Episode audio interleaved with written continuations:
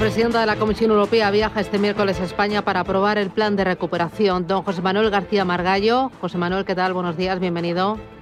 Hola, buenos días. Eurodiputado, es ministro de Asuntos Exteriores, también fue vicepresidente de la Comisión de Asuntos Económicos y Monetarios del Parlamento Europeo hasta el año 2011. Eh, ¿Qué espera de, la visita hoy eh, de, de la presidenta de la Comisión Europea a España? Bueno, es una visita protocolaria en que la, presidenta de la Comisión ha querido hacer entrega al gobierno español de, del aprobado del plan de, reformas que, España ha presentado para acceder, para acceder a los fondos de, la próxima generación, de Next Generation. Es un paso más para dar el visto bueno y que empiecen a llegar esos fondos como tarde después del verano. Bueno, los pasos ahora, es decir, la comisión ya ha dado su, visto bueno.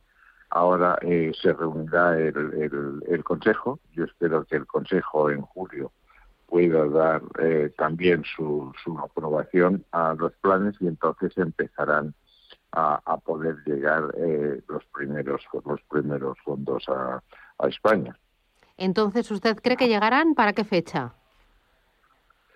Bueno, yo creo que la, la lo que se llama la prefinanciación podría, podría que serán aproximadamente unos 9.000 millones de, euros, puede, puede recibir eh, la primera la primera transferencia eh, en vísperas del verano en el verano. O sea, no, no veo que haya más, más obstáculos una vez que han sido examinados, analizados y aprobados por la Comisión y posteriormente por el Consejo y una vez que la comisión, eh, me parece que fue ayer, cuando hizo la primera emisión en, los mercados para tener los primeros fondos disponibles, no debe haber más retrasos.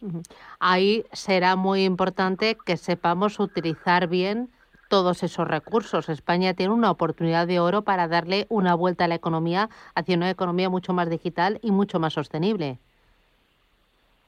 Bueno, yo creo que, lo que lo que usted dice tiene muchísima razón. Decir, si, hay, si algo ha demostrado la crisis económica que, ha, sucedido, que, que trae causa de la, de crisis sanitaria, es que tenemos un, modelo económico obsoleto.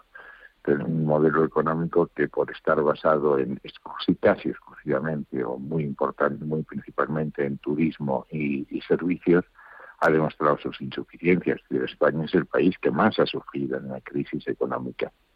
Lo segundo que ha demostrado esta crisis es que no podemos seguir basándonos en una economía que no sea sostenible desde un punto de vista financiero. España encaró la crisis con un, con un endeudamiento público en términos de déficit, en, términos de deuda, superior al del resto de los países de España y de Europa. Y eso determinó que las ayudas nacionales de las que pudo tirar el gobierno nacional fuesen también inferiores a los de los países con los que tenemos con los que tenemos que, competir. Por tanto, tenemos que ir a una economía más verde, una economía más digital y una economía más sostenible. Tenemos esa esa oportunidad. Además, usted sabe que es una oportunidad forzada y forzosa. Es decir, eh, eh, aquí se van a ir desembolsando los fondos a medida que los gobiernos vayan demostrando, vayan probando que saben eh, hacer, gestionar bien estos fondos y aplicarlos a las finalidades, a los objetivos, a las prioridades económicas de la Comisión. ¿Y usted confía? En eh, la capacidad del gobierno eh, español para gestionar y para aplicar todos esos fondos y que nos sigan dando dinero? Mire, yo deseo que esto salga bien, pero es verdad que aquí hay algunas eh, algunos antecedentes que, que crean cierta inquietud. Es decir, España ha sido de los países que peor ha gestionado los fondos estructurales que hemos recibido a, lo largo de estos últimos años. Es el que menos capacidad de gestión ha demostrado. En segundo lugar, eh, hay reformas que el, gobierno tiene que presentar, eh, reformas que son dolorosas políticamente, no compartidas por las dos eh, partidos que, que sostienen al gobierno. Estoy pensando fundamentalmente en tres cosas. El gobierno no puede hacer una contrarreforma laboral, todas las recomendaciones país 2019-2020 dicen que eso iría en la mala dirección en un país que, que tiene un defecto estructural básico, que es un paro estructural y sobre todo un paro eh, juvenil estratosférico. En segundo lugar, tiene que hacer una reforma que asegure la sostenibilidad del sistema de pensiones. Y eso necesariamente pasa por dedicar más fondos del presupuesto a la financiación de las pensiones. Es obvio que eh, en los próximos años la, la, esperanza de vida va a subir y que la, la fertilidad, la tasa de fertilidad va a bajar, es decir, va a haber menos gente trabajando y más gente cobrando una pensión. Y, eh, subir más las cotizaciones eh, sería lastrar nuestra competitividad. Es decir, no hay más solución que dedicar más fondos de los impuestos a pagar las pensiones. Y la tercera es la gran reforma presupuestaria. Eh, a Bruselas le trae sin cuidado que nosotros cuadremos las cuentas, subiendo impuestos o bajando gastos. Lo único que quieren es que estas cuadradas, pero subir impuestos no parece lo más razonable en una economía que necesita eh, todas sus energías para, para modificar sus estructuras. Todo eso hay que hacerlo y espero que lo hagan. esos son los, deberes que tenemos, garantizar que somos capaces de absorber, de gestionar eficientemente los fondos que van a llegar y, en segundo lugar, hacer las reformas estructurales que garanticen que vamos a ser una economía sostenible, moderna y competitiva. Usted me ha dicho, yo deseo pero lo de confío me lo pone ahí en, con pinzas, ¿no? Hasta que no lo vaya viendo no se lo cree.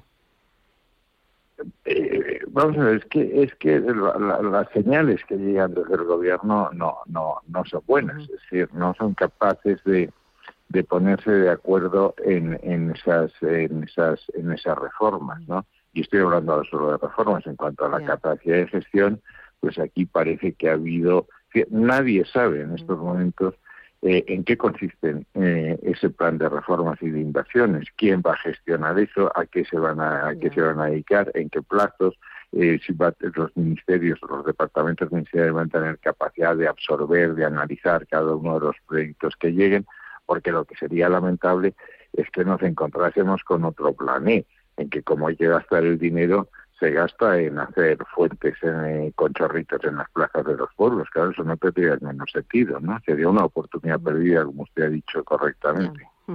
Bueno, hay más cositas sobre la mesa. Eh, una de ellas, eh, el encuentro, no sé si decirlo fugaz, de 45 segundos entre Pedro Sánchez y, y Joe Biden en los pasillos de la Alianza Atlántica. Mm. ¿Qué le pareció? Usted que se conoce muy bien los tejemanejes internacionales. Mire, eso no, no, esto no es una anécdota. Eh, la política exterior española eh, solo funcionará correctamente cuando tenga dos anclajes muy firmes. Uno es la Unión Europea y otro son los Estados Unidos de Europa. Y desde Estados Unidos, desde Estados Unidos estaban llegando señales que las relaciones no eran buenas. Eh, es decir, en Estados Unidos ni la administración Trump ni la administración Biden logran entender demasiado bien eh, eh, la composición y el funcionamiento de un gobierno en que tiene usted por dentro del gobierno de comunistas y populistas. Y esa es una mezcla que en Washington se entiende se entiende mal.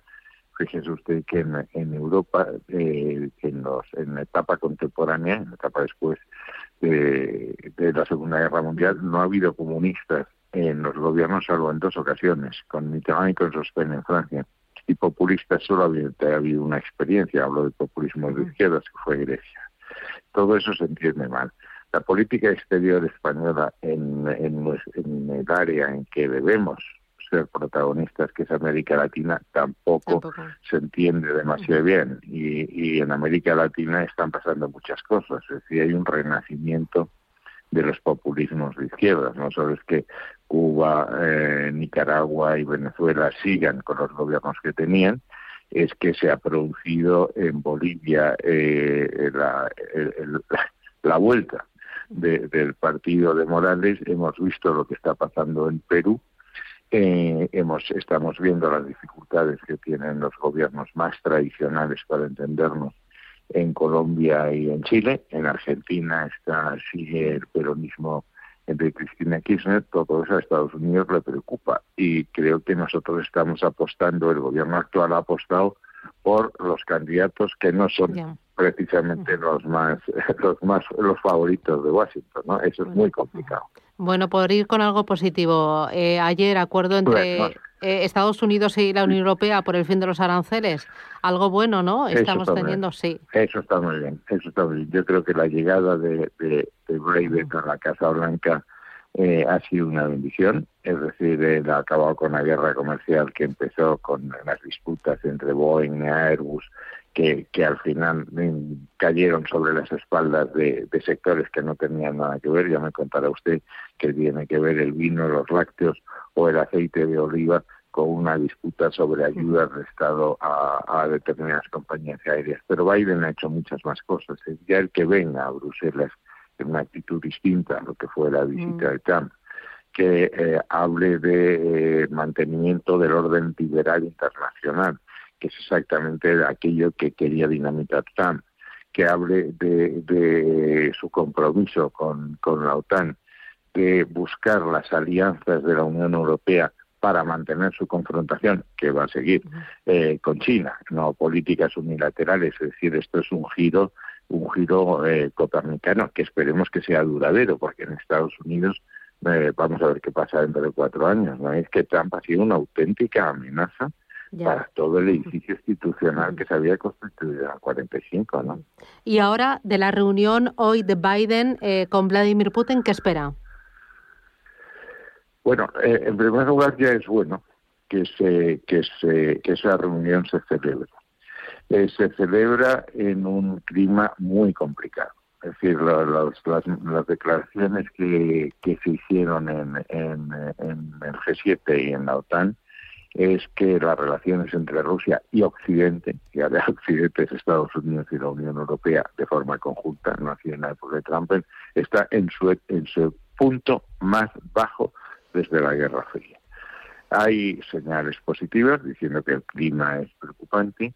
En la prórroga de, de, los acuerdos sobre armas estratégicas, que vienen nada menos que desde la época de, de Reagan-Gorbachev, eh, eh, tenemos el problema de la vecindad este, que aquí en Bruselas inquieta enormemente y sobre todo aquellos países que son fronterizos. Desde Rusia sigue haciendo movimientos en Ucrania, en Georgia, en Moldavia, etcétera, complicados. Y eh, el clima, digo, es tenso. Que la reunión se celebre es bueno y que, eh, que haya un, un intento de, de prorrogar aquellos acuerdos que garantizan la estabilidad mundial también lo es.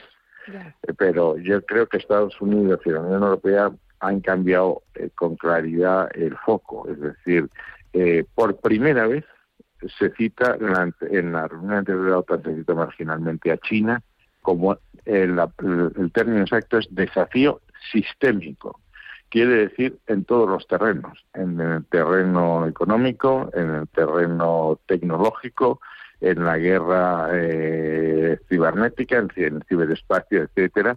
Eh, y, y, y, creo que es China quien va a ocupar, va a ocupar el foco, siendo Rusia importante. Y yo creo que es muy sería muy conveniente una distensión entre Rusia y los Estados Unidos. Muy bien. Y Estados Unidos y la Unión Europea. Bueno, iremos viendo. Hay muchos frentes abiertos y la actualidad internacional está más que interesante. Esto va a una gran velocidad. Sí. Señor Margallo, un placer charlar con usted y tenerle aquí en Radio Intereconomía, en Capital Intereconomía. Pues Muchísimas gracias. Yo estoy encantado siempre con lo sé, ustedes. Lo sé, gracias. Un abrazo. Adiós. Adiós.